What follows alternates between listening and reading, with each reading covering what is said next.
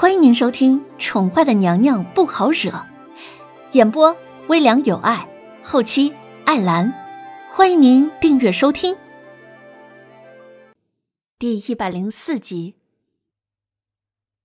一整夜，凌渊都没有合眼。叶轩寒夜里果然是时冷时热，一下子体温烫的吓人，一下子又浑身冷的发抖。凌渊是折腾了一个晚上。直到天快亮了，叶轩寒的体温才正常下来。林渊确定叶轩寒没事之后，才侧身靠在墙壁之上，闭上眼睛，不到一刻钟便失去了意识，沉沉的睡了过去。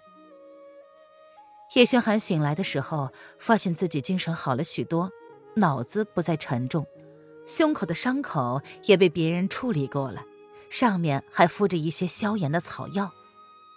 视线扫视了山洞一周，随即便发现了靠在他附近不远处的女子。叶轩寒走到女子面前，轻轻的拂去女子粘在脸上的湿发。他的眼睛定定的看着女子眸子周围明显的青色眼影，小脸上的红肿没有消退，触手依旧是微微的泛热，清秀的脸上。有着说不清的疲倦。这个女人照顾了他一晚上吗？别闹！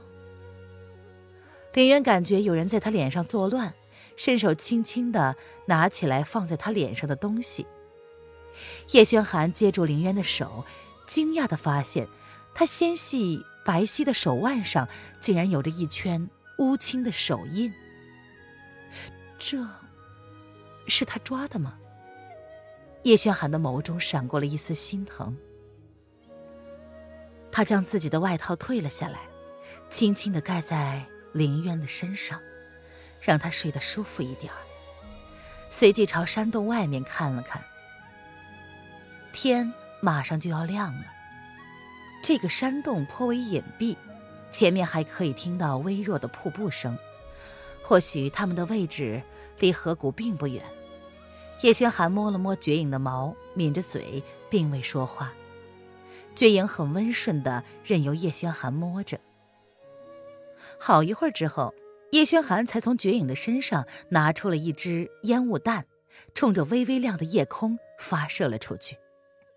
影卫不到一刻钟便出现在了叶轩寒的面前，他抬头看了看在里面沉睡的凌渊一眼。刻意的将声音压低了说：“主子，属下呼叫来迟，罪该万死。你是该死，将红袖缉拿，朕要亲自处理。”叶轩寒冷冷的看着跪在地上的男子，他的俊脸虽然苍白，却毫不减弱他身上散发出来的帝王之气。是主子，要不要属下先替你疗伤？影卫不敢多言，他们昨晚就已经将红袖缉拿到会阁里，对主子动手，这罪过可是不轻啊。叶轩寒闻言，朝山洞内看了一眼，他的眼神柔了许多。不用了，天马上就要亮了，魏子峰应该很快就会找到这里，你去找点消肿的良药来。主子，属下知道皇后娘娘。已经准备好了血心膏。影卫心中十分自责，若不是他中了红袖的调虎离山之计，皇后跟主子根本不会受伤。拿来。叶轩寒闻言，淡淡的朝男子伸手。影卫有些诧异，难道主子要亲自给皇后上药吗？呃，是。你可以滚了。叶轩寒接过血心膏，便毫不留情的让影卫消失。转过身，朝山洞内沉沉睡着的女子走了过去。影卫不敢说话，脸上的表情却说明了一切。林渊醒来的时候，发现自己不知何时已经坐在了他自己的马车里。主子，你醒了。弦月是在第一时间发现林渊的动作的。他连忙伸手替凌渊将枕头轻轻的调整了一下，好让凌渊舒服一点。凌渊一时清醒之后，发现叶轩寒不在了，还是一脸的茫然。我，我怎么在这儿？他记得自己照顾了叶轩寒一个晚上，好不容易那个男人终于不发烧了，正想要稍稍的眯一下，没想到醒来之后，发现自己已经回到了熟悉的马车之上。那叶轩寒人呢？弦月将手中的血心膏轻轻的打开，轻轻的搅动着，看着主子半边红肿未退的脸，他的眸子也沉了下来。是魏大人找到的你们？哦，嗯，那他人呢？林渊皱眉，感觉自己第一次这么想要知道叶轩寒的情况。他在哪里呢？跟谁在一起呢？身上的伤呢？弦月淡淡的看着主子不同于平常的表现，心中闪过了一丝异样。太医正在给皇上看伤，皇上失血过多了，再加上身体虚弱，被魏大人发现的时候，嗯，是跟主子抱着一起睡着了。呃，嗯，那个，嗯，那那应该是他冷冷了吧？林渊尴尬的咳嗽了两声。完全不记得自己什么时候跟他抱在一起了。林渊只能解释，那个男人应该是自己又发冷了，主动扑上他的。弦月将已经调好的药膏轻轻的交给了林渊。嗯，主子，这是皇上交代要给你抹上的药。刚刚正在想给你上药呢，既然已经醒了，那就先抹上吧。这血心膏可是皇宫里千金难买的消肿止痛的良药。血心膏，林渊这才意识到自己的脸变成了猪头脸，还肿着呢。可是奇怪的是，竟然不痛了。你刚刚给我抹过吗？没有啊，弦月也是刚刚拿到的。皇上刚刚才派人将这个玩意儿送到他的手中。哦，林渊闻言淡淡的点头，他伸手轻轻的挖了一点儿，涂在手背上。一股清凉清凉的感觉，很舒服。他之前在梦里也感到脸上一阵清凉，但他以为那是梦，看来应该是那个男人给他抹过了。嗯，主子。弦月看了凌渊半晌，他犹豫了一会儿，开口问道：“你可知道是谁对你下的狠手？怎么了？”林渊闻言，手中的动作轻轻的一顿，他的青眸微微的抬起来，迎向了弦月略微迟疑的目光。